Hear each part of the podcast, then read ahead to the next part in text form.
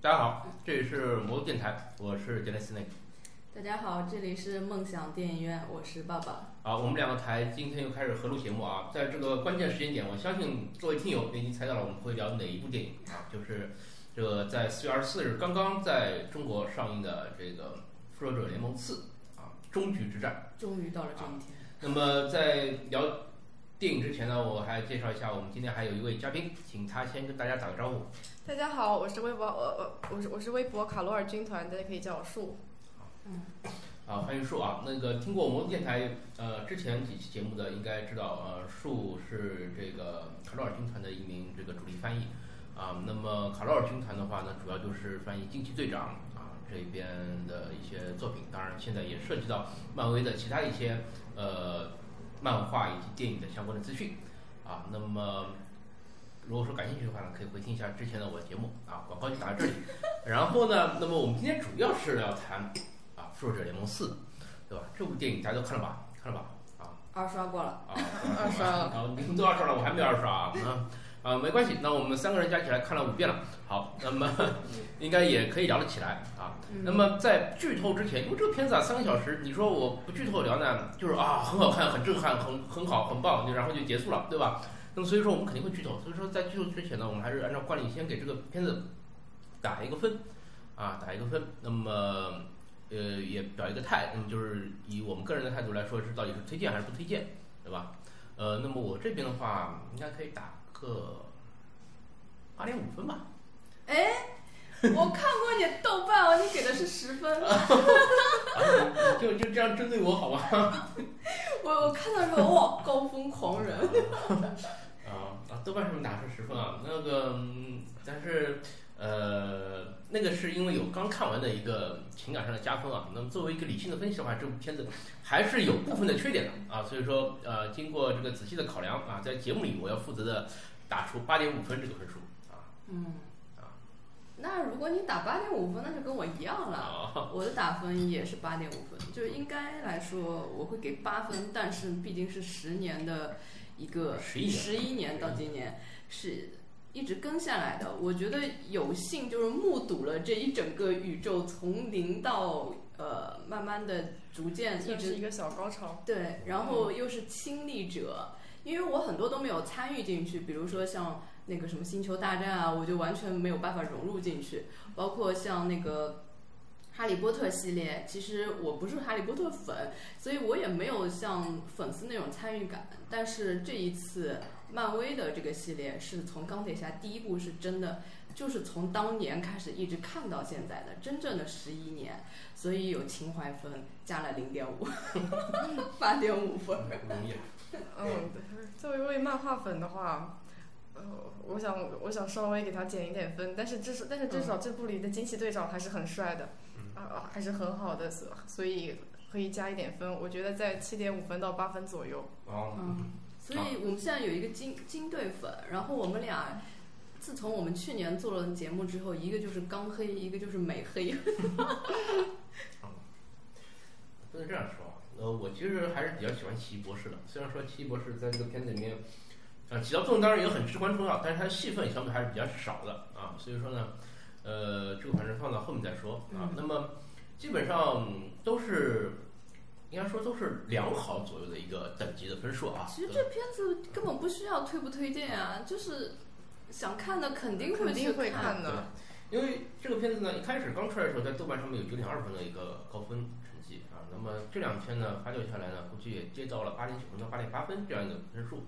那么相较于之前的几部复仇者联盟呢，呃，复一、复联一和复联三好像都是在八点一、八点二这种样子，然后复联四呢，啊，复联二呢相对比较低，大概七点几分。那这部片子我觉得啊，最后应该可以停留在大概八点三到八点五，我觉得这个应该应该应该可以达得到。呃，那么呃，所以所以说从推荐不推荐来说，我觉得这个不需要推荐啊，啊。基本上也不需要过多的去推荐，对吧？嗯那个看，如果说是也是跟我们一样是从过去十年、十一年这样走过来的话，那肯定都会去看嗯啊，都会去看啊。那么接下来我们就肯定进入剧透环节了啊。这个你还没看过这片子啊？没有想到你听我们这个节目的时候，居然这个片子还没去看过啊？那也反正抓紧去看吧，因为后面有五一的档期，以及五月份肯定也会呃，连续上映个几周，那么反正抓紧机会在大荧幕上面去看一下，因为可能接下来的几年里面啊，至少迪士尼、漫威这条线里面，可能不会有这么大的一个场面的一个电影啊啊，不然会被打脸了。说这句话。好，那么接下来我们就进入这个环节了啊，那个你别看的话就可以先跳过，不用听了，好吧？啊，那么呃，其实我们分数都打的都挺高的啊，那我们先这样来好吧？那个呃，八点五、七点五，呃，那么先请七点五说一个缺点吧。嗯，那我想，我想很多呃，作为漫作为漫画粉的听众，肯定肯定都会我的对我的低分，呃，对我的低分比较呃，会比较认可我的低分吧。因为确实，如果你如果你把这部电影里的这些角色当成是漫画角色的延续或者是扩展的话，你会觉得非常的不很很不满意，就会发现这部电影里很多的那些角色，特别是经典的角色，都没有他的，是也不是说没有，就是他的一种本质的气质，就是在这里在在这部里就是没有特别体现出来。就呃比，如说，比如说美国队长最后退休了，啊，这这个确实，如果不看漫画的人，一点都 get 不到你们说的我但这个点。但是我也很出乎意料，就是说会是这样一种结果。嗯，因为我本来预想的是牛队长是会为了这个这个，就是说这场战争去牺牲自己的一个人。我我本来就是想可能会最后打响指啊，或者说是他会以死拖住灭霸，来导致这场胜利的这个战局会会逆那个逆转之类的。但是 结果没有。可惜可惜罗素兄弟是美队粉，不会为美队安排这样的结局。就是变成了怎样的局面呢？变成就是那个为了为了这这一场伟大的战争，这个黑寡妇死了，钢铁侠死了，然后你美队就跳过去泡妞去了，就变成这样一种感觉了。但是你们如果纯粹一点，就是从光从电影来说的话，它这个结局设置的还是挺好的呀。对于角色来讲，确实，挺挺意外的，我只能这样说。对这个，其实这个片子给我最大的感觉就是，它有预料之中，但是也有好多点其实是出乎预料的。我觉得这是好的，你不能从头到尾都是在预料之内，那也一点儿惊喜都没有了。可能对我来说是惊喜，对漫画本就是打击，我也不不知道。因为你你想在美队一里面，美队它是一个可以就是面对一个手榴弹，它是自己扑上去，防止它的爆炸会波及到旁边战友的这样的一个人，那对吧？钢铁侠每一次也都啊是抱着导对弹，我我我不是说我不是我我们就单从美队这条线来说，所以说我一直觉得他在最后一战的时候应该会给他安排一些就是牺牲自我啊这样的一些桥段在，嗯，但是完全就没有，没有，他就是去打了灭霸，然后被灭霸打趴下了，然后就把他镜头跳到下一个英雄去了，就变成这样。但我完全能够理解导演为什么而且么而且就是说，这么多人，他跳回到过去，见到了自己的马上就要去世的母亲，见到了自己的可能父亲，啊，一直没有相互理解的父亲，对吧？啊，只有这都忍住了啊，只有他最后又跳回去，等于是呃过了是过上了白头偕老的幸福的一生，对吧？然后还呃，然后然后这个这这一对，然后这一桥这一桥段还彻底打破了前面对二还对三来着，啊，对，佩佩吉卡特的他的他他他这个角色的连续性，啊不，这个这个可以可以后面再说。嗯哎，我觉得就是说可以可以分两个方面，这个我们就谈美队的具体的时候再说。就是说嗯这一块的话，我觉得就是说给我感觉就是有点不负责任。不负责任在哪儿呢？因为世界接下来需要重建秩序，对吧？可能还会有更加大的危机出现。那我美队我就撒手不管了，就这样一种感觉。我觉得他是在经历过这一切事情之后，突然觉得托尼斯塔克跟他说的“你应该去过过你自己想要过的生活”，他是突然就领领悟了这一点，觉得不能再像以前那样没有没有自我的去过生活，也要去享受一下。所以我觉得这是给他一个很完美的一个结局。呃，对他来说是很完美。嗯，对我对我来说，一个电影迷来说，我也觉得挺完美的。呃，而且我为什么喜欢这个结尾呢？就是它不是某一个小的段落的终结，它是整个铺了十年的一个漫威宇宙的终结，它的终结一定要终结在钢钢铁侠的身上，它不能终结在美队的身上。啊，终终结在钢铁侠身上，我这个也可以理解，但是所以我特别觉得最后这个响指是由钢铁侠来打的，这个是特别有始有终的一个拍法。这这个这个我我们待会儿再说啊，待会儿轮到你说的时候再说。就是我们把树这个 美队的这个缺点先先讲完，好吧？因为说为什么就是说这个片子很多人骂罗斯兄弟，对吧？嗯？对，呃，给他打给给这个片子打低分，觉得哎不对，那其实美队这边的处理上面确实有出乎人意料的地方，导致很多的影影迷观众他没有办法接受。你觉得你这个人设跟之前的美队二、美队三啊，都是你自由兄弟自己拍的，就已经有不一样了，对对。吧？然后，如果我觉得从美队这个角色，不只是电影，就是整体而言，对这个角色来讲，美队他是一个理想主义者。嗯他，我觉得他不是一个会放弃战斗的人，呃他可能会想怎么样在战斗中，就是呃呃，他他可能会考虑怎么样怎么样一边战斗一边和自己的自己的恋人，就是一一边获得一些快乐。但是他不是一个会会放弃的人。我们可能看过漫画的人也知道，他甚至他是他在他在漫画里其实也是失去过血清，超级英雄血清的。他就算但是就但是就算失去血清，他把盾牌交出去了，他也是没有放弃战斗的。所以所以说就，不觉得他是一个会退休的人。哎，所以说就这个站在你们漫画迷的角度，他的人设是不对的，崩掉了。对，就是说我们也知道，就是从电影的电影这个演员的角度来说，可能这个演员他也不准备演了，对吧？没有没有续约了啊那，那其实也可以可以给他一个就是说更加合理的一个退休方式，对吧？钢铁侠，你看他是以牺牲生命的方式来退出了这个复仇者联盟，啊，那么可能黑寡妇也是因为不演了，所以也给他一个牺牲生命的方式而且。他后面还有呃，对，这个我们后面再讲。对但是美队的话就是说，呃，从此他是个 happy ending，呃，也不是说也不是说因为 happy ending 所以我们不满意啊，就是说他这种方式一直让人就感觉不美队，对吧？对就是不美队，所以这个给大家减分。啊，那么其实我们抱抱主播已经很蠢蠢欲动了啊，我们应该给大家机会讲一下，就是说让他讲一下这个片子优点吧。不是，我只是，嗯，因为我跟你们的理解不一样嘛，你们可能是站在看过漫画的角度来说，就我从电影迷的角度来讲，我觉得他的人设也不算崩，这也是因为毕竟他们一直塑造的一个形象就是超级英雄也是人嘛，就是每个人他都会有自己的。就比较呃常规的一些个人的情感，我觉得最后让他回归到个人情感上，我是很难理解，我不觉得他是一个减分项，我我只是在站在这个角度为他辩解一句。那那你觉得这个片子加分项是在哪里？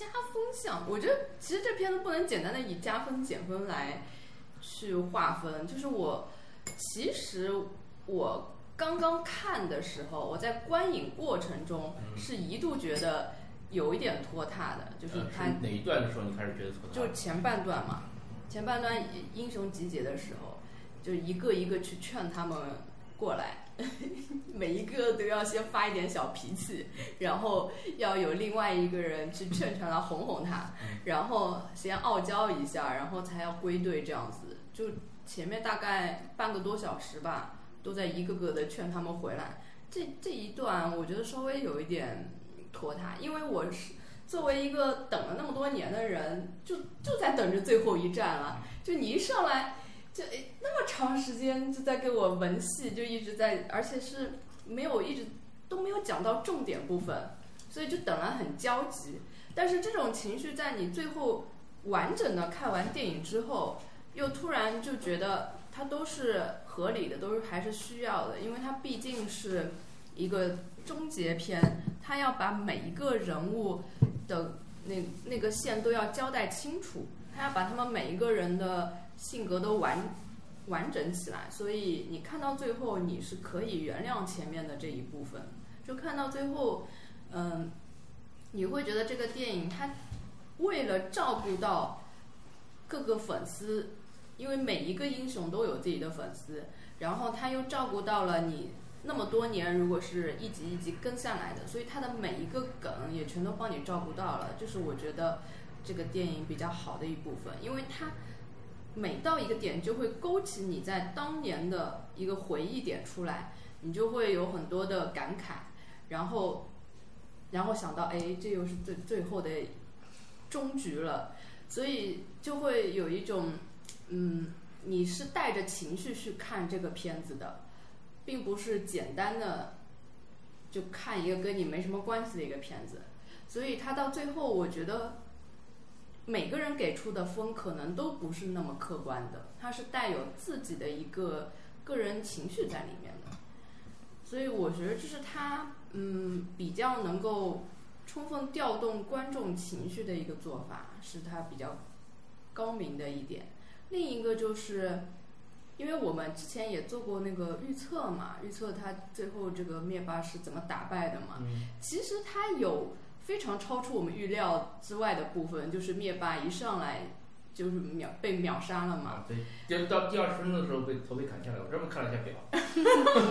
真的是二十分钟嘛。啊，就这一点，应该是我们谁都没有猜到，我们都在猜什么，肯定要经经历了多少艰难的厮杀，最后才会把灭霸弄死的。结果他一上来就告诉你，我灭霸已经死了，这是他呃有出乎意料的地方，但是它也有你意料之内的，比如说我们都都猜到会有一个时间线的逆转嘛，但是它这个逆转呢，它又不是完完全全的我们以前认为的那种呃回到未来那种的，那种穿越，它是另外一种，我觉得更偏向于星际穿越的那种时间上的概念。它的时间是另一个维度，它不是一个线性的。以前的穿越都是我们穿越到了过去，然后未来会改变，但是我我我昨天晚上还专门研究了一下这个东西。啊，这我们到时候可以详聊，因为这一块儿其实还蛮有意思的。这个这个是我，因为我本来想接下来讲这个片子，我感觉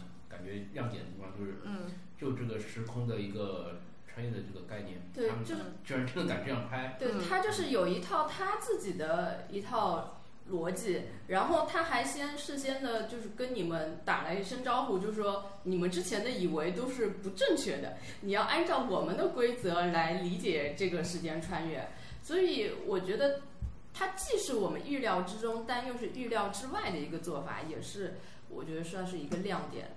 然后最后，当然我觉得结局也拍得很好，就是我觉得他给了这个系列一个很好的一个完结。虽然我最喜欢的钢铁侠 最后牺牲了，但是我觉得他至少去的很很就是很完满。那你不觉得他牺牲的这一段其实也很不钢铁侠吗？挺钢铁侠的呀，等会我们讲钢铁侠的时候再继续讲，好吧？嗯嗯，呃，那我我来简单讲一下，因为报主播前面讲了一大段，也没有涉及到具体电影的某些桥段，可能大家已经听得有有点要打瞌睡了啊。那我我讲一下我对这个片子它最大亮点，其实就是它的这一套拯救世界的方法，就是一个回溯到原来的时间点去拿宝石，然后过来，呃，把时间线在现在这个时间点，也就是多少？二零二三年。二零二三年的这个时间点，把逝去的，就是变灰的那些人，全部都救回来，然后再把时间宝石还回去，这样一个概念啊。那么为什么要这样做呢？就是说，他之前提出了，就是啊，首先你们不要拿那些什么回到未来啊，什么什么是什么洗澡盆穿越机啊，那那那那些电影的那些呃科幻设定来就是来理解，就是说我们我们的这个时间穿越，对吧？那我一开始想，它可能是个硬设定，就是说就嗯，这边我昨天就是还专门咨询了一下学物理的同学，哦。就是，嗯，他这个，我我我想插一下，嗯。他这边，呃，他这边的，简单的来说，他，嗯，他这里面的时间穿时空穿越的理论和《哈利波特三》和《哆啦 A 梦》用的是同一个理论，也就是说，认为时间时间线线性的时间线是不能改变的。啊对，然后，但是他但是他影片里面，影片里面列举的那些那些另外的那些时空穿越的作品，用的是另一套理论，就是认为时间时间线是可以改变的。但是，嗯呃，但是呢，复联确实，复联四它这个这个理论没有用好，用的不是很好，嗯所以还是出现了当很当中是有多的不 bug 连续性。有的有的。嗯，当中是有部分的 bug，但是呢，基本上就我觉得还是能够解释得通。嗯。但是，呃，但是呃，再讲深了可能，嗯，再讲深了可能有点深了。嗯但是他，但是问题是，他这套，但他从一开始就说了。他的这个时空穿越是基于量子理论，但是量子理论存在的一个前提就是多重宇宙、多元宇宙的存在，不，它是这样的话就可以解释一切了。它是它是有它是有那个多元宇宙的，嗯，就是说它当中肯定是有部分不严谨的地方。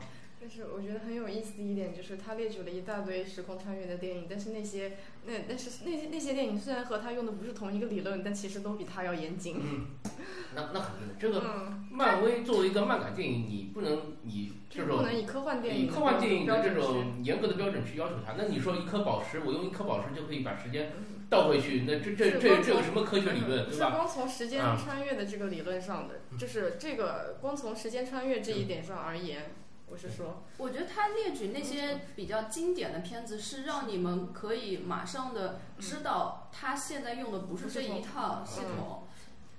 呃，所以说就是他倒回去，然后再穿过来，这个概念啊、还是还是还是蛮有意思的。而且呢，就是说从处理上面来说呢，bug 不是特别的大啊，当然还是有 bug 的，就是呃，包括美队的这边，包括洛基，嗯，对对对，主要是这两个地方。啊还有灭霸的星云，呃，灭霸星云其实也还好，因为灭霸我可以解释它是个平行宇宙的灭霸，因为他把时间线改掉了，然后我把是宝石还回去的话，可以把这条平行宇宙线给抹掉，是这样，就是这这就跟这就跟那个古一法师在天台跟那个呃绿巨人说的道理是一样的，就是他拉出来根黑色的线，那个时候是因为宝石已经被拿走了，被拿走的时候，它会有一条平行的宇宙出来。然后等我把这颗宝石还回去的时候，这条线就没有了。所以说，用这个理论的话，可以把就是为什么这个这些灭霸他打手指打掉了，会不影响我这条主宇宙，呃，把它稍微解释的通一点。包括就是说，星云我一枪打死了我过去的星云，为什么我现在星云不会受到影响？因为我。因为我当时打的是平行宇宙的星云，呃，然后然后等那个等这个平行宇宙被抹掉的时候，那么这个星云就不存在哎，。你们是这样理解的吗？我是怎么理解它这个穿越系统？就是我觉得它比较像《星际穿越》里的那那一套，就是它的那个时间点，它不是一个线性的，它就是一个空间，是多维的空间，它可以绕回去。就是就是你你可以回到你之前的时间点遇到你，但是你所做的事情其实跟你之前或你之后会发生的事情都没有任何改变的，所以它其实是一个个固定的一一个个点。就是哆啦 A 梦和《哈利波特三》里面的那个理论，就是时间都是其实都是一定的。你是你现你现在做的事，过去的做的事，其实都是确其实都是既定的。嗯，嗯，所以说这个东西，呃，会有一些一定的 bug，就是说，呃，当然以后可能会印证，比如说一个是洛基，他到底怎么处理？我相信肯定会处理，因为洛基他应该还有独立的剧，对吧？那是不是会跟就是说这个电影里面这个洛基的逃走有关系？我觉得你这里可以详细的说一下，你觉得他的那个，就是要不然观众不知道，啊，听众不知道你在说什么。呃，就是说它当中有有几个有几个点，我是这样理解的啊，就是说，呃，因为灭霸这个这一块，灭霸变灰这这一块跟我我觉得是没有太大 bug 的，一个是洛基他接下来怎么处理对啊？呃，我相信他应该会在洛基这个独立剧，如果说跟这个有关的话，你他里面会应该会解释，就是说这个逃走的洛基他最后是在这个时间点又回去了。还是说他是就就进入一条平行宇宙线，就专门讲他单独的故事了，啊，这个都有可能。而且他带走的是那个，他空带间宝石，对这个这个宝石的嗯事事件，在这部电影里面他就没有说下去了，他就重新穿到了呃七十年代，对七十年代，他去找的是另一个等于另一个空间的啊所以说。这边是有干扰到的。那么这个到底是到时候怎么解释？我觉得应该会会有一个官方的解释。然后，呃，还有一个就是卡魔拉，呃，因为我因为我当时一直看完复联三，我就一直在想，银河护卫队肯定接下来还会拍，当然那个时候没有滚导这个事情啊，对吧？嗯那么现在现在看起来，这个应该滚导回归之后也肯定会再拍。但你银河护卫队里面如果说没有卡魔拉的话，当然也不是说不可以，但但我觉得总归是应该会有。那么卡莫拉在复联三里面已经是明确就是死掉了，我怎么把它补回来？那么现在的话，我们可以看到有个平行宇宙的卡莫拉，在，当然他最后也没有解释，在复联四的结局，他到底是变灰飞了，还是回到平行宇宙去了，还是怎么样？卡卡魔拉一定是死了，因为他不是被打响指死掉的，他就是不会回来的那个。但复联四里面有一个平行宇宙的卡，他有一个平行宇宙，但是他还是要回到他原来的时间点但是。电影里面也没有写他到底是回去了还是留在。他没有。写，但是他就没有再出现过。但是我觉得，如果说《银河护卫队三》里面，如果说他们可以找到这个卡魔拉的话，那如果说他留在这个宇宙，大家找到他，除非他就像美队一样，我那我那个时间点的我我就不要了，然后我就回就跟那个星星爵在一个时间点里存活。啊，所以说就看《银河护卫队三》怎么解释这个点。我觉得如果说如果说《银河护卫队三》确实是要讲这个东西的话，那么应该可以把他这一套理论给圆回来，是这样。那除非他如果说觉得卡魔拉这个人，他呃卡魔拉他也不想演了，或者说是呃就是银河护卫队也不想解释之前的东西了，那么那么可能也就也就也就是你糊涂账了，对吧？有可能没有卡莫拉了，因为雷神加入了银河护卫队嘛，但是银河护卫队里面肯定需要女性角色嘛，而且像心像呃 或者新新弄一个女性角色。像星爵这种这种逗逼角色，我觉得应该还是会给他配一条感情线在的。这个呃，这个反正这个到时候银河护卫队的时候我们再看。因为他最后有个镜头是星爵在搜索卡魔拉，就说明在这个里面他他的那个卡魔拉肯定就已经没有了嘛。也不一定是没有，有可能也是只是没有找到。啊，对，可可能阿姆哈姆拉就自己走掉了或者怎么样，嗯，因为他没没有一个镜头作为交代嘛，对吧？嗯，好，那么我们三个人基本上讲了啊自己对这个片子的一个呃特点吧，嗯啊，好吧，那么或者树现在想讲一下这部片子优点吗？其实树刚刚只说了一点点，啊只只是说只说了一个缺点，对，我没有说而且只说了一个人。嗯，那我要不要再来说一个不太满意的地你方？可以以啊我觉得你刚刚应该是没说完，被我们打断了。嗯，呃，其实我我再举一个例子的话，其实钢铁侠这边，我我作为一个可能作为一个作为一个漫画粉来而言，比起他最后牺牲，我更难以接受的是他是他他结婚生孩子了，而且还你们你们不满意的都是他们好好的，就温馨的那一那一些。对，但是一但是我不是说温馨不好，只是说他这样子真的不太不太符合我们心中的那个心中的那个角色的设定，因为呃怎么说我我我最近也翻译了他一定要一定要是花花公子是吧？不是，我最近也翻译了一一本关于钢铁侠的一本书，一本一本书嘛。然后其实里面对他的分析有有些还是挺有道理的，因为他就是他其实是一个不是特别，他是没有办法，他他之所以是一个悲剧性角色，在很有有一个原因就在于他不是一个能建立持久能和女性建立持久关系的一个人。那你你你赞不赞同？就是漫画角色跟那个电影角色已经完全不同了。对，我赞同这一点，但是，但是怎么说，作呃，但是但是怎么说呢？作为一个漫画粉丝，还是总是总还是总还是希望自己的这个大大家认识的这个角色能像我们认识的那样深刻，还总还是有这么一个希望的，这在这边。这个就是怎么说呢？钢铁侠呢，因为他的感情生活其实也是被漫威这边搞搞得挺糟糕的。因为我就是说电影这条线啊，漫画的我不说了。呃，看一下就是复联三的话，其实大家可以知道，就是他那个时候可能也涉及到小辣椒，可能也要不演啊或者怎么样。就是他当时也提过，就是说小辣椒跟他关系不好，可能两个人就走不下去了，也是这样的。那其实我们知道，在钢铁侠三里面，他是跟关那小辣椒关系很好的啊，甚至为了他把所有的装甲都全部都炸了，对吧？呃，但是因为后面几部有钢铁侠的片子里面都没有小辣椒出来，所以说呃，可能就是剧组就是想渐渐的把小辣椒这个角色给淡化掉。但是等到蜘蛛侠跟复联三上映的时候，哎，我们把小辣椒这个角色给找回来了，他们俩关系又好起来了。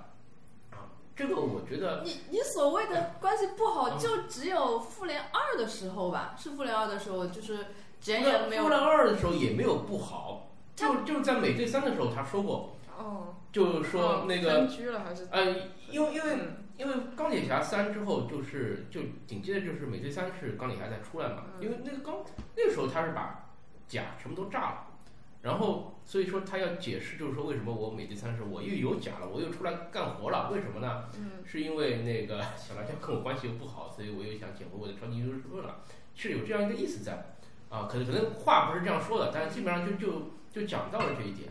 所以说呢，这个可能跟那个演员的这个这个这个这个这个合同啊，当然也有点关系。但是我觉得，呃，至少从就是从蜘蛛侠，包括从复联三这边这条线开始，钢铁侠跟小辣椒基本上还是就是比较比较好的美满的一条感情线。我觉得这个你说漫威这个宇漫画宇宙本来就是多重的嘛，对吧？它也不是就主线的这一条。所以说，他如果说在电影宇宙里面就是写他那个两个人关系很好，对吧？感情这个始终如一，那我觉得也可以接受，也不是说是特别不能接受的一件事情啊。但关键是你在整个电影宇宙里面，你不能前后的矛盾，过多的矛盾，对吧？你不能说今天我这个两个人就已经掰了要离婚了，然后然后下一集两个人又这种啊，对，我就打个比方嘛，对吧？啊，但是钢铁侠这个。我觉得就是说，为什么我在这部片子里面为他感到有点不值的原因，是因为我觉得罗素兄弟是一个很不喜欢钢铁侠的人。因为这部里已经罗素这部里已经对他比较稍微好比较好。就是为什么我这样说？就是说大家可以看一下，就是刚罗素兄弟拍过的几部《美队二》《美队三》《复联三》《复联四》里面钢铁侠基本上就是一个打酱油的配角角色，真的。他作为一个元老级的复联复联成员，就一直是沦为就是。美队三里面就是，啊，基本上属于内战里面的，我不说反派吧，至少是属于这个，呃，处处于下风的一派，对吧？然后，美队二里面啊，这个九头蛇的最终要征服世界的武器是钢铁侠这边造啊，你你说那个感感觉就是你钢铁侠这个，呃，造了奥创，又又又又搞了这个，对吧？基本上都是在在在在使绊子的这种感觉，对吧？啊，所以说很不值。然后到复联三里面，你说他他也没没没有什么这种扭转战局式的这种啊这这种发挥。他作为一个复仇复仇者的这个元老级的人物，他也没有体现出这个扭转战局。那可以说就是他因为临时上了战场，对吧？穿的护甲可能也就是一套本来就是纳米级的这种护甲，可能对对灭霸也也也那个也不是特别的克灭霸这种。那么他在那边等了五年。你罗素兄弟也不给他安排一套这种反灭霸装甲，对吧？你你想在漫画里面，他那个要为了对付浩克啊，有反浩克装甲；为了对付那个万磁王，做了那个陶瓷的啊陶瓷装甲，对吧？为为了为了为了为了为了还有反雷神装甲，对反雷反雷神装甲，甚至还反黑豹装甲、反惊奇队长装甲，甚至甚至还有反变形金刚装甲。对吧？造了一个跟就是跟那个变形金刚一样高一样高的这种装甲，对吧？那你这部电影里面，你居然不给他安排一套反灭霸装甲？那如果反灭霸了，一招秒杀还有什么意义？也没有，但他反他反浩克也没有一招秒杀对，其实他那些装甲，我想说一句，其实他那些装甲，也就是大号手办的那种，那种，但是但是怎么说？我觉得作为他这样一个角色，他是会去这么，他是会这么做的。更何况他以他，更何况他还把给小辣椒的装甲给改好了。所以所以说，就是说他这个人，嗯，我从来都不怀疑，就是说他在关键时刻会自我牺牲，对吧？他在复联一里面也是这样，在复联二里面也是这样，对吧？包括他自己的独立电影里面也是这样，就是说关键时候需要他牺牲了，他肯定会牺牲，哪怕是自己的生命。但是他不会就是在没有打这个仗之前就做好自杀的准备，这是不可能的。也就是说，他最后他这套装甲上面，他装了他那个手套，就很明显就是之前就准备好了，可以装六颗宝石的。但是他自己也知道打这个打这个响指，他自己肯定会死，他肯定是不会做这种事情。不是说他早就做好了这个准备，但是作为一个聪明人，他要想到这一点。对，但是他也不会说，就是我打这个响指，我自己就会死。如果说他说没有没有，有，我觉得你们就太站在。某一个人的一条线去考虑整个电影了。你要如果站在所有的英雄的角度，你就不会去考虑这样的事情。比如说你们说的反那个反灭霸装甲，那如果他那么出彩。其他的英雄还有什么更多的时间去亮相呢？也不是，其实其实这只是打一个比方，也不是说出彩。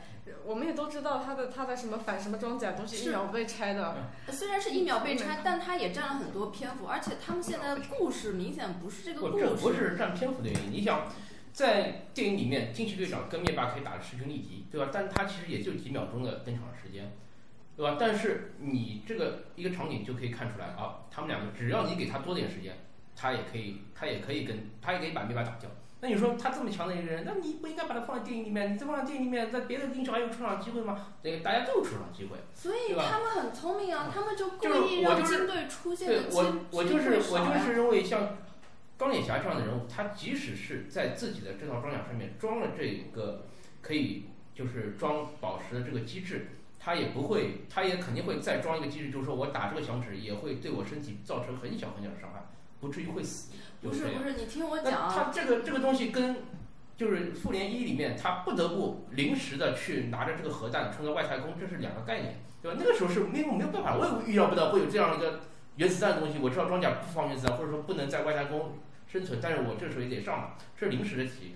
他这个是有预谋的，有预谋的，这个要自杀，这个这个我就觉得不是有预谋。的要自杀，是这样的，就是这个是首先这个手套是钢铁侠去打造的，嗯但是他会给这个手套留一个后门，万一这个手套又被灭霸套到手上怎么办？他肯定要留一个我可以瞬间拿走这个这个这个东西他肯定会事先留，但是不证明他就要自杀，你知道吗？你你为什么我会说这一点呢？他最后就是后来那个果真这个手套被灭霸拿走的时候，他跟那个奇异博士对视了一眼，你记得吗？那一眼的时候，奇异博士竖了一根手指，并不是你们说的我靠一根手指干掉钢铁侠，其实。因为之前钢铁侠问过奇异博士，对这一次是不是我们你看到的唯一我们成功的那一次？那时候奇异博士说：“我说了，就不是这一次了。对，奇然后异博士说，不奇异博士也没有说，也没有你一定要打这个响指，对吧？但是，但是最后最后他看到了那个灭霸把那个手套拿走之后，他们两个对视了一眼。这个时候，奇异博士伸出了一个手指，对，就是告诉他，这就是你想的最后的我看到的那个结局。所以钢铁侠最后那个问题，钢铁侠才打了这个钢。铁侠想的是什么呢？他奇异博士也不是说这这是这你在这个之前，其实他并不知道这是最后的唯一的一个一次机会。我我的意思是，他他现在知道这是最后一次机会，这是最后一次机会是什么？最后一次机会就是我这个，他当时是把那个六颗宝石套到自己手上的时候，看了奇异博士一眼。那那他的意思是说，是不是我这个响指就是你看到最后一次？他也没说是要我打响指啊，肯定是的呀，都已经套在手上了。套在。手上是叫你快点跑呀，你你这强行对吧就？是你你当时就是他们两个你想是对眼，你想就你立马知道他们心理活动，你知道吗？就奇异博士竖了一根手指，而且带着绝望的 眼神，就是然后很坚定的。我我是我是觉得是奇异博士，就是那个时候就叫他快点跑，你现在就可以跑不。是好吗？这很明显，他竖了一个，就是就是他的意思就是说，对你你他如果说竖这个手指，然后做这个打响指的手势，那么你知道啊这就，是剧透，你知道吗？他不能剧透，但是他他知道钢铁侠很聪明，他能明白他的意思。包他们两个其实智商都很高，就等于一个眼神，大家都知道是什么意思了。当他拿到这六颗宝石套在手上的时候，他其实还是有一点犹豫的，他所以他才会看一下奇异博士，验证一下是不是我想的这个这个所以说这个结局你，这边也说了，就是说他之前其实就预想到自己可能会打这可能会，对吧？但并不一定。那他就是应该在这个自己的护甲上面做一套机制，就是我打这个响指，我对我人身体也不会造成太大损害，这才是钢铁侠。这并不是说他认为就是这就是唯一，就是他为什么还要看一眼，就是因为还不确定。就像如果说他他的这个铠甲上面有有一套自爆机制，可以把这个整个战场全部都扫平，像原子弹爆炸一样的话，他肯定会说我他会肯定会设置一个我人先可以逃走，然后再爆的这样一个机制，他不会说我人穿着铠甲就把铠甲爆掉，这不会的，这不是钢铁侠。那钢铁侠肯定是未雨绸缪，全部都准备好了。不是自爆能把那个六颗原石爆爆坏掉吗？我不是说我不是说这个东西，对吧？他如果说他想到了，哦，我万一要打这个响指对我人体会造成伤害的话，我肯定就事先就准备好，就是弄好这个东西，即使是我打了，万一是我打了，对我人体会造成太大伤害，是这样的。这才是钢铁侠，这才是他有脑子的地方。他不会说我制造一套我我来自杀的自杀的这个东西，对。你这有点强行了。如果他知道他他能预防的话，那他就可以直接，他就可以，他有那么大的本事，他直接就想一个不用抢手套就可以打败灭霸的方法。这个是有些事情是可解，有些事情不可解。虽然他并不这个东西你就只能用一种超游的想法，就是认为，就是在这个时间点，他不演了，所以他必须得死。嗯他是是确实必须得死，但问题是他这样的，如果说今天就在这个电影开拍杀青之前，这个小罗伯特·唐尼跟他们迪士尼续了，啊，说要演钢铁侠四，马上就是哪怕就是他死了，他胸口的那个反应堆掉下来了，旁边的霍克哗吼一声，他突然又醒过来，也有可能。对吧？我觉得完全都有可能。然后他说，然后然后然后然后他说这套铠甲我是做设计的，这个甲马射线不会对我造成伤害，对吧？这个时候，那那那如果这样的话，我觉得才顺理成章，才是才是应该是这条那个漫威电影宇宙里面的这个钢铁侠。我觉得你们现在看电影都带有太多其他的、其他的干扰因素了，比如说考虑到演员有没有签合同，然后考虑到其他的什么什么因素，并没有完全就光从这个电影的角度去看这个。嗯，电影的角度，你这个演员他也是考虑的因素之一。然后他角色问题是角色跟这个就是人物光人物之前的也不符，对吧？他如果说他有一套反灭霸装甲，然后被打得一塌糊涂了，他没办法，他临时穿上这套，那么他其他的后面都是后续的都是临时准备的，那我也都可以理解，对吧？但是他也没有，你说。我要做一套反灭霸的装甲，然后迪士尼来来卖玩具，海之宝这边来卖玩具，这个完全就符合这个资本主义的这个属性嘛，对吧？而且他还嗯他还给小辣椒造啊，对啊，他给小辣椒也做了，对吧？这个我觉得他完全有时间可以可以可以就是做一套这样的东西，但是也没有，哎，反正包括就是呃像绿巨人这种，我觉得都都这么多部电影了，他也不变个什么灰巨人啊、红巨人啊这种，对吧？也可以卖个新的玩具。你看他在复联四里面都是什么造型？就是怎么这个玩具卖得出吗？这个就这样戴副眼镜、穿个背心的这个绿巨人，谁要买？真的，嗯。我觉得你们要么就是带入太多漫画、漫画人物的预设进去，所以才会有这种感觉。它里面，你你们一定要把这个电影跟漫画分开来。我很能理解他为什么这一部的绿巨人是这个性格，因为他其实是对于自我的一种就是超。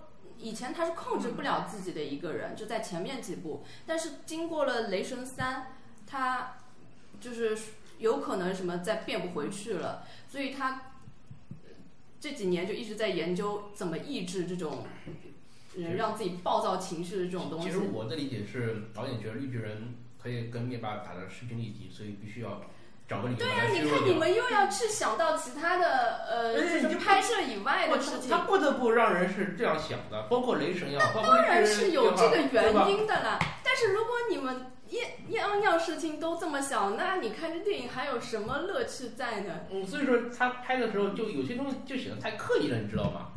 但就就因为这样，所以角角所以角色性格就感觉不是特别啊，就前后有点不符的这种感觉。我觉得如果从电影宇宙，它是也是一步步转变过来的。他一直很讨厌自己变成大个子，我们我们说回钢铁侠，像钢铁侠这种人，他至始至终就是说我是未雨绸缪的一个人，对吧？这个你承认吧？他做什么事情都是想着我要预先就做好什么事情，对吧？那你看他钢铁他在复联四里面这套铠甲，除了没有纳米这个科技的属性以外，它跟复联三那套铠甲有什么区别？他打灭霸还是被灭霸按在地上打，这就让人感到很不爽。他除了雷神可以给他充电以外，我就没有看到他有什么其他更多的特性了。你看，你看那个美队跟雷神，他最后还可以打出一套这个斧锤的组合技来。他他在他在后面三巨头对灭霸的时候，他这套铠甲没有没有给我就是比复联三有什么更多的这种惊喜的地方。他这套铠甲确实在这里面一点用都没有呃，。对，所以说钢铁侠铠甲还没有用，但是 所以说他会，所以说我就说罗结婚生孩子了，对罗素兄弟就是很不喜欢钢铁侠，对吧？就是给我这这样一种感觉你们。为什么会这么认为啊？我是觉得他是要去除他钢铁之躯的那个部分，让他的精神部分变得更强大。但是呃，但是钢铁之躯就和他的精神他他不能不能分离的呀。他不是漫画里的至尊法师，对吧？他就他就是钢铁。你不觉得这几部把所有的英雄都在慢慢的变成更平凡的普通人的形象吗？他们而且这几部从美队三啊，然后雷神雷神三、复联三、复联四，他们都是回归到家庭，最后就是这些英雄为什么那么迫切的想要弄死灭霸或者逆转这件事情，也大家都是为了自己的家人为出发点。回归家庭和和保护世界没有矛盾啊。和造反灭霸装甲没有矛盾啊。对啊，不是，但是他们的驱动他们的最主要的驱动力是这个。你虽然没有矛盾，但是如果说在有矛盾的时候，你要怎么选择呢？很多人是还是会以家庭为主的。他他的这个电影最后他是，其实我觉得，嗯，他在尽量的把这个超级英雄的那个外衣给去掉，把它拍得更像一个普通的电影。他他们他们就是超级英雄，你看最后那场大战就是神仙打架，对，因为为了满足大部分影迷一直以来的一个内心的需求，他肯定要有一个这样的大战。但是你如果说我到了最后，我是因为我的超能力有多强而取得的胜利的话，可能就会少了点什么。他最后肯定还是要回归到，是因为超级英雄自身的精神力，或者是他们的信念感战胜了恶势力，这样会有一个提升主题的感觉。我我我我赞同你说的这点，但是这和但是这和他不退休没有矛盾，这和美队不退休没有矛盾，这和这个钢铁侠造的呃多造一套盔甲也没有矛盾啊。正是他们的这些特，正是他们的这些特质，钢铁侠托尼斯塔克就是钢铁侠，他和呃不是说他的盔甲让他成为让他不是说让他的盔甲赋予了他的超能力，而是因为他的而是因为他的能力让他造了这身这身盔甲，并且让这身盔甲和他合二为一。这和他这和这和这和他这和他注重家就是但如果你放在这个故事的情节里，他是五年已经回归到家庭生活，他没有在研究这些东西。但就是回归家庭生活，让我觉得非常不钢铁侠。我他他还是研究的，你看他再怎么样，他无限手套一下就做出来了。你说他一点都没有研究，这个这个这个也说不过去，对吧？而且他他自己的一身铠甲其实是可以装无限手套的，这种他肯定都是考虑过的。就怎么对付这五年里，所有的英雄其实都已经放弃了他们原先的目标，或者或者是他们应该要但但去是这就很长没有啊，队这这就长还是在很不一维维护着宇宙的和平啊。但这就很不很，这就很这就是 OOC 了呀，嗯这就很不那些很不美队，也很不钢铁侠。你们不允许超级英雄稍微有一些正常人的情情感的时候是啊，我觉得这我觉得这不是正常人，这是这这不符合他们的性格设定啊。在经历了一次这么大的劫难之后，不能灰心一下，不能放弃一下吗？不，那我们说回来就另一个三巨头，好吧？那个美队跟钢铁侠我们也讲了很多了。那个雷神，对吧？说起雷神这个人，你说他其实是，呃，可以说是很坎坷的一个人，对吧？那之前死了妈，死了爹，死了弟弟，死了姐姐啊，然后自己的王国死了一半的人，对吧？这么坎坷的一个人，他在复联三里面是大放异彩，啊，基本上是可以算是主角了。对吧？从一个很落寞的人，然后拿到重新拿到装备啊，然后杀回来，对吧？但是在复联四里面，你说他这个感觉把前面的设定都推翻了。也不是说推翻，你说合理吧，也合理，对吧？意料之外，情理之中，对吧？他说他因为一直走不出这个阴影，所以就自暴自弃了，对吧？就这样一个人啊。呃，你硬要说那个不合理吧，那也也有不合理的地方，对吧？但是可以理解，就是说导演为什么要这样安排，对吧？因为这个这个人他这个呃每个人其实都有情感上面的这个变化嘛，五年他为了体现出这个变化，把雷神就是弄成这个样子。但是影迷或者说喜欢雷神的这个这些影迷就会觉得很不爽，对吧？因为大家都是很期待的这个仪式感的这个复联四的这一幕，那雷神不是一个最完美的一个状态出现，啊，所以说很多雷神的影迷会觉得，哎，怎怎么是个胖子？死胖子的一个样子，对吧？就觉得呃这个完美的这个这个八块腹肌到哪里去了，对吧？就其实挺可爱的呀。啊，对啊，那那肯定会有人不喜欢嘛，对吧？就就这样一个道理。那你说他不雷神吗？其实，在电影宇宙里面，雷神一直是被刻画成一个半逗逼的一个形象。没有，其实前两部前两部他还是很严肃对的只是是只是塔岛开始就是让他会讲笑话了。他在复联电影里面，啊，复联三我看了，他的单体不是挺严肃吗？前两集，单体复联呃雷神三也很逗逼啊，雷神一二雷神一二都很严但是肃啊。但是复联二跟雷神三，他一直是个逗逼担当。你跟他我我讲复联二的时候，其实就讲过，里面雷神就是负责来搞笑的，就融入到来就讲所有的搞笑段子，因为那时候没有蚁人，对吧？现在这次就是蚁人来负责搞笑段子，当然雷神因为他又变回呃也不也不是说变回去啊，变变成了一种颓废的状态，也负责了一部分的搞笑，就变成这样了，啊、那你说他的要变，他也是一步步变过来，他也不是一下子就变过来的。我觉得雷神的粉丝不满意他现在的形象，我是很能理解的，因为他直到最后也没有恢复到最巅峰的状态。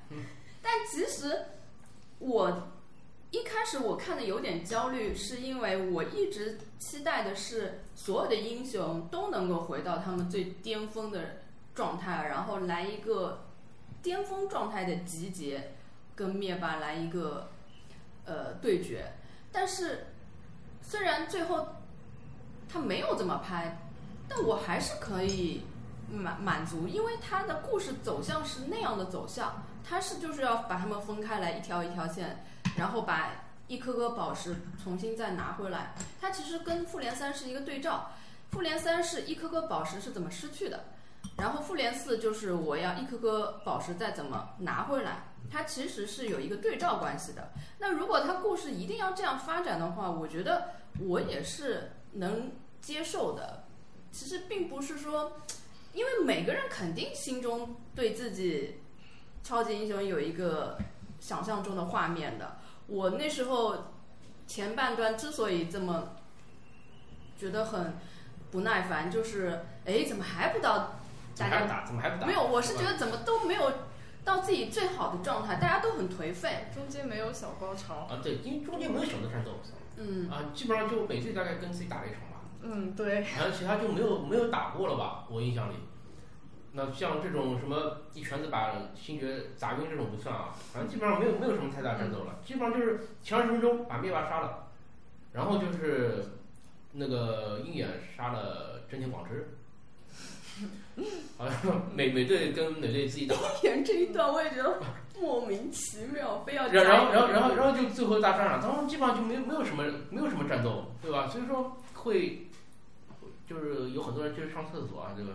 而且那个呃，我本来就看到就是三巨头先开始打那个灭霸的时候，我以为这就是最后最后一幕了嘛，我就想，哇塞，漫威最终结局居然连第三幕都没有，快一口老血要喷出来，然后刚想完。他就好多那个圈圈就画出来了嘛，这这一幕飞饼就出来了对这一幕还是挺好的。因为我当时看到看到这，因为我因为我就想到就是说，他打了呃不是就绿巨人打响指之后，肯定那些人就要陆续的回来了嘛。嗯，嗯，所以说美队都被打的差不多了，盾牌都被撕成两半的时候，还还不出来。我就想，如果说在在在那个 B 站上面的话，就应该是全部都是弹幕，什么后后面高能预警、高能预警、高能预警。对对对对 啊，然然后然后就是，呃，然后然后就是那个后面一个印度飞饼拉出来，那个一个传送门把大军都拉出来，那确实这一段也是很酷。所以说，嗯我就觉得这部电影啊，美队是代替了复联三里面雷神那个位置，把那个主角担当给担起来了。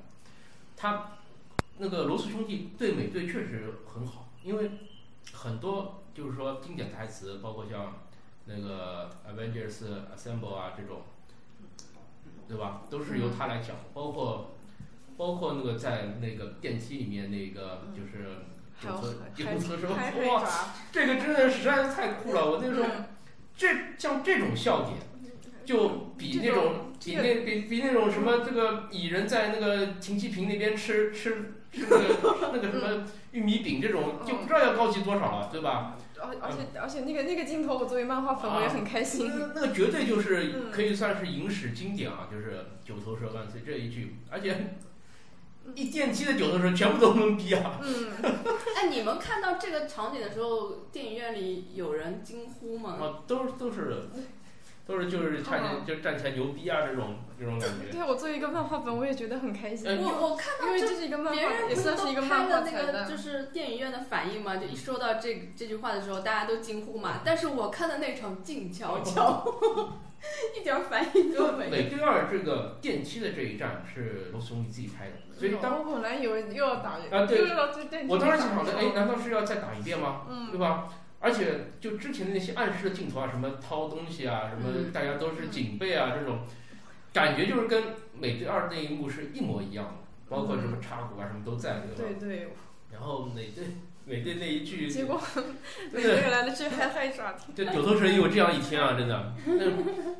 所以所以说这部片子我可以说，真的是罗斯兄弟花了很大的笔墨给了美队，包括就是兄弟就是美队啊。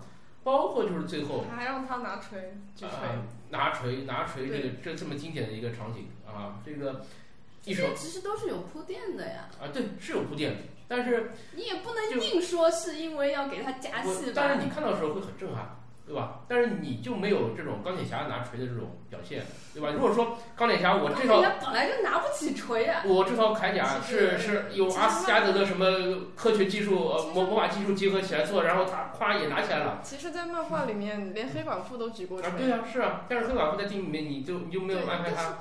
黑黑寡妇这一点就是，是是我另外一个不太满意的地方，因为我也算是黑，我我也算是寡姐粉嘛，寡姐的漫画粉，但是。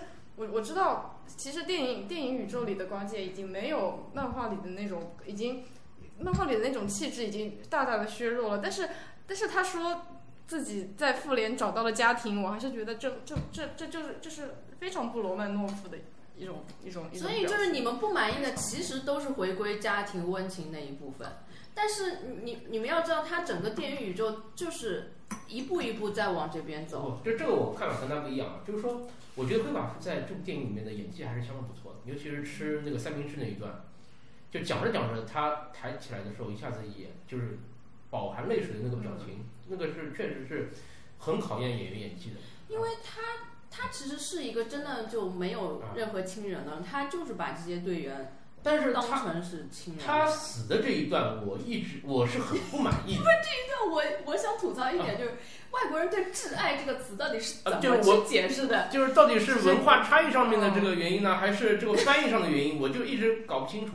我看了两遍，他说的就是挚爱啊。那那但是其实，在但是其实，在在惊奇队长电影里面已经铺已经已经铺垫了这个说法，就是说其实，嗯，人与人之间的关系不一定是呃，就是呃。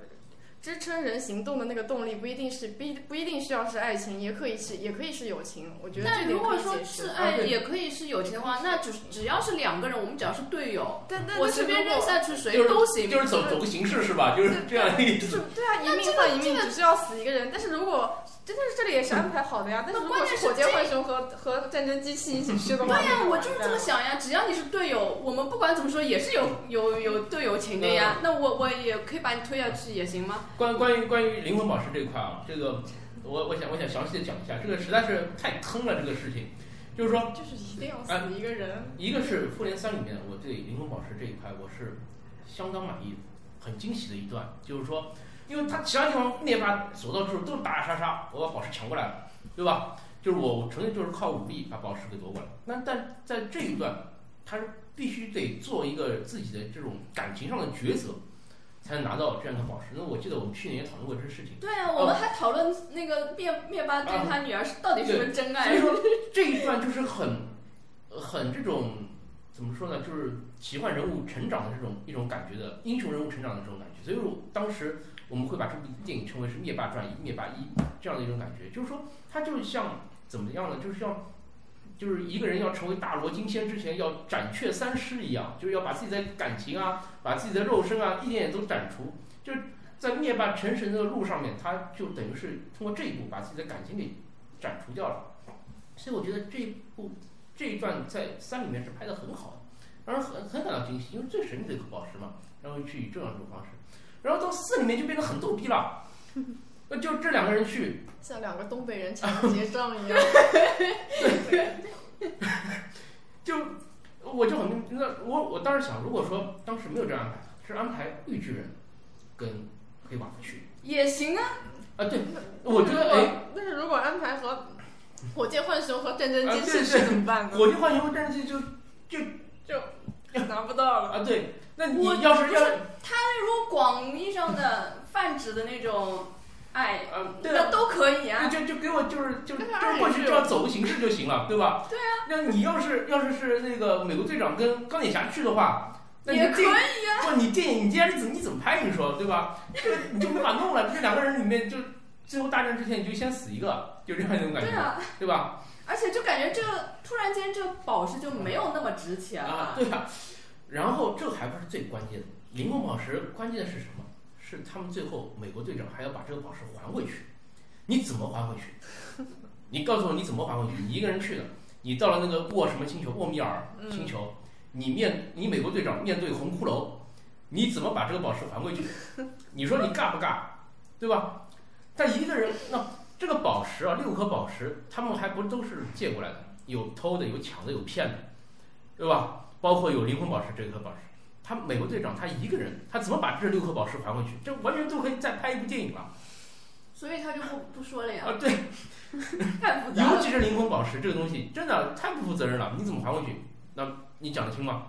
然后就是你美国队长对这个红骷髅，你看着他，你们两个人，你们尬不尬？你就说，对吧？你也来句九岁说万岁，对吧？没有，我怀疑灵魂宝石是那种它可以无限产生的宝石，就你只要丢，怎么可能？应该是这样的，要不然你每你每带一个人摔下去，他不都是可以出来的吗？但是没有，但是但是这样就不符合无限宝石的设定。无限宝石就是每个只有就是宇宙的精华之力呀，怎么可能就是会有？那如果说我再来一队人，我丢下去一个挚爱就没了吗？这这个就不知道了。那那就像就像他们在你那个二零一零年纽约大战的时候，二零二零一二年纽约大战的时候拿了洛基的这块宇宙魔方，然后再回到七十年代再拿一颗那个宇宙魔方，行不行？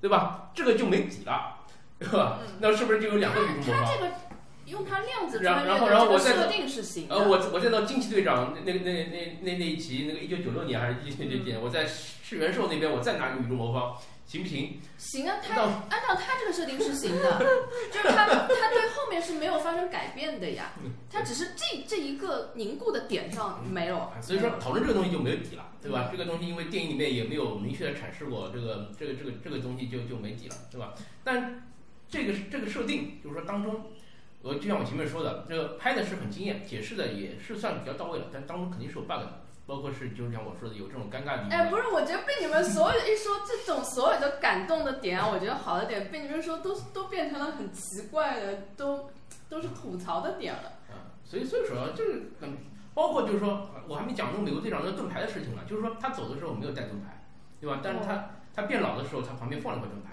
那我可以理解他他大概之前就算好了，先把盾牌放在这儿，然后等他等老头他过来过来拿，对吧？嗯，那也有可能，但就觉得就很刻意了，对吧？按理说，如果说他当时是把盾牌带回去的，那么他这个老头儿他这边再拿出块盾牌来，那我觉得顺理成章感觉那一幕就是为了让猎鹰接啊，对，就是为了让猎鹰阶是段，的，是的，对？他这就明显的。嗯，啊，这个不是。你你们看黑寡妇死的时候，难道不是感动，而是脑子里都是一堆吐槽嘛？我我我觉得，很刻意且没有必要。我觉得如果说要安排他退役的话，也可以让他打完最后一战之后再退役。就是你每队你喊复仇者集结的时候，你其实是没有黑寡妇的，对吧？这是其实是一个遗憾。包括就是说你最终的一个，呃，就是说托尼他是有一个葬礼，对吧？有一个嗯顺水推舟的一个倡议啊，这个就，但是对于黑寡妇的话，可能就只有几个人在台词当中的一个缅怀啊，就觉得也有点那个走走形式、走过场但是那还没了呢。啊，对呀、幻视们那个旺达还还讲到一句，还讲到一句，就就旺达提到了一句啊，哦，提到了两句。就说幻幻视这么强的人，我也很希望他回来的，对呀、呃，最后最后哪怕说一下哪个哪他在哪个他在哪个就是哪个哪个博士那边在在修这个人也好呀。他是被抠掉宝石，这就回不来了。啊，不是啊，他但是他的机器人机器人身他只是能量源没有了呀，他的他的矩阵还是在的呀，身体还是在的。他那时候有没有被爆掉啊？没有，没有没，有他就是被抠了宝石。没有他他其实，在就打打响指之前他就死了，对，但本啊但本来我但本来我想就是正好借这个机会，正好换上漫画里的太阳能太就是太阳哎那个叫什么来着？我我我就是换上漫画里面的那个能量源，正好借这个机会，但是最后就没有交代了，所以说。有点不因为。幻视这个人也太强了，就是说你放在电影里面很很难弄。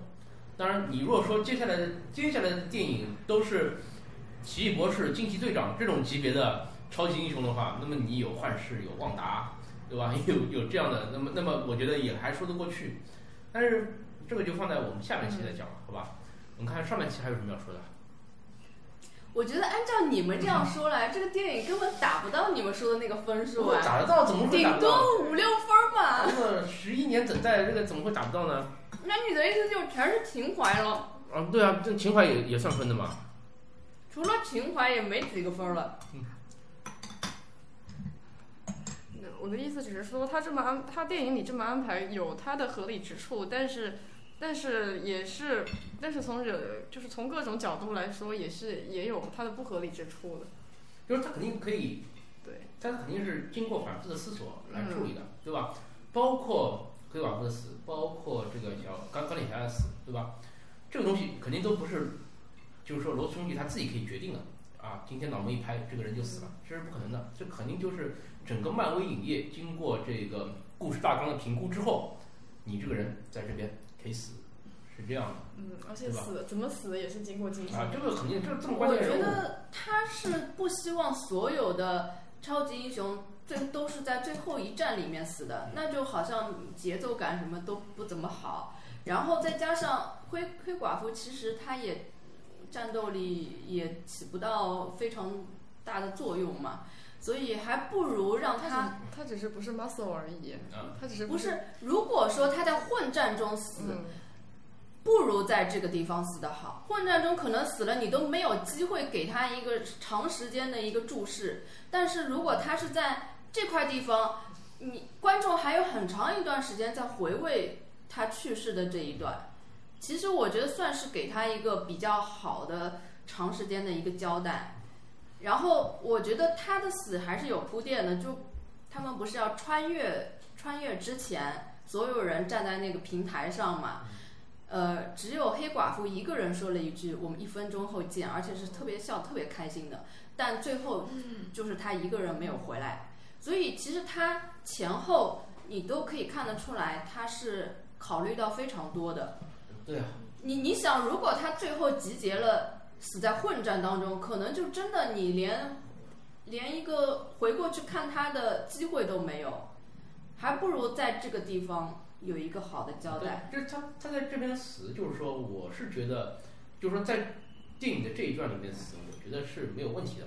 但是就是就是，但是灵魂宝石这个处理方式，我就觉得有点草率了，就这样的对。他这个就是说不清楚，但是如果从电影的节奏啊，或者是嗯对一个人物的交代来说呢，我觉得还是可以的。就可能你们因为这边还涉及到一个什么问题，就是星云的问题，就是为什么？就是说他们去这个地方拿灵魂宝石之前，星云到底有没有跟他们说过这个灵魂宝石到底是可能星云也不这知道个我也我也对吧？是到底是怎么样？因为就涉及到就是说星云他自己到底知不知道这个东他西他知道啊，他不是跟卡魔拉对话的时候说了吗？是什么时候呢？不，他他他就是跟那个他可能他可能不知道，就是杀他可能知他知道卡魔拉是在那边死的，但是啊不知道必须他但是不就是知道是卡魔拉的死让他得到跟他跟战争机器器说过，就是说两个人如果说不起内讧的话，他们可以拿到这个宝石，对吧？那嗯战争机器不是觉得很担心吗？他们就去到底顺不顺利啊，怎么样的？嗯说如果两个人不起内讧的话，会应该能所以说。这句话就很暧昧，就是他到底知不知道，就是这个宝石拿到的机制到底是怎么样的？对啊，我前面有，啊我觉得他是不知道啊的。我一直我一直如果说觉得这点很怪。如果说他之前就知道，跟而且跟他们说了，他当然不可能只跟这两个人说，肯定跟整个团队都说了，那么他们肯定会有个新的应对方式，就是我到底怎么去拿，对吧？不可能这么草率，就是你们两个人去拿的吧？那你们两个就所以肯定要死给你的感？觉是一开始星云是啊不知道的那，如果说他不知道呢？但是他后来跟卡姆拉对话的时候，就明显感觉他又是知道的呃，呀所。以所以说所以说这边也就是有点，也就是这个罗斯兄弟没有处理好，就嗯，这么细小的一个台词一个细节，就是说这个很重要的，呃这这边就肯定是没有处理好，这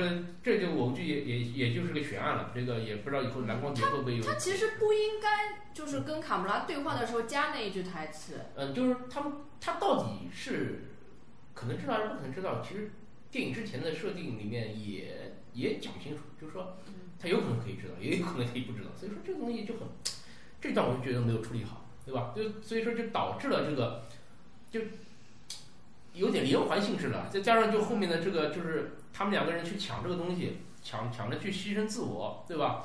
那么其实你也不保证你跳下去，你肯定另外一个人肯定能拿到这个灵魂宝石啊。那万一跳下去之后拿不到呢，这不就尴尬了吗？你又不是灭霸，对吧？我不是我扔扔一个女儿也就扔了，对吧？这个这这个，所以说所以说这边我觉得还是有有一点尬的。但是你嗯，不能这样去，就因为如果说这么抠抠它的细节的话，毕竟是超英电影嘛，它里面肯定是有 bug 在的。好，那我们也聊了一个多小时了啊，那基本上是以吐槽为主，啊，这个我也是之前没有想到的，对吧？就是嘛？我本来根本不是这么想的啊，那。么那么我们尽量下半段多讲一些优点，好吧？那我们今天上半段就先到这儿，那么这个也感谢大家收听，好吧？那我们还有下半期，嗯嗯，好，再见。嗯嗯，再见。拜拜。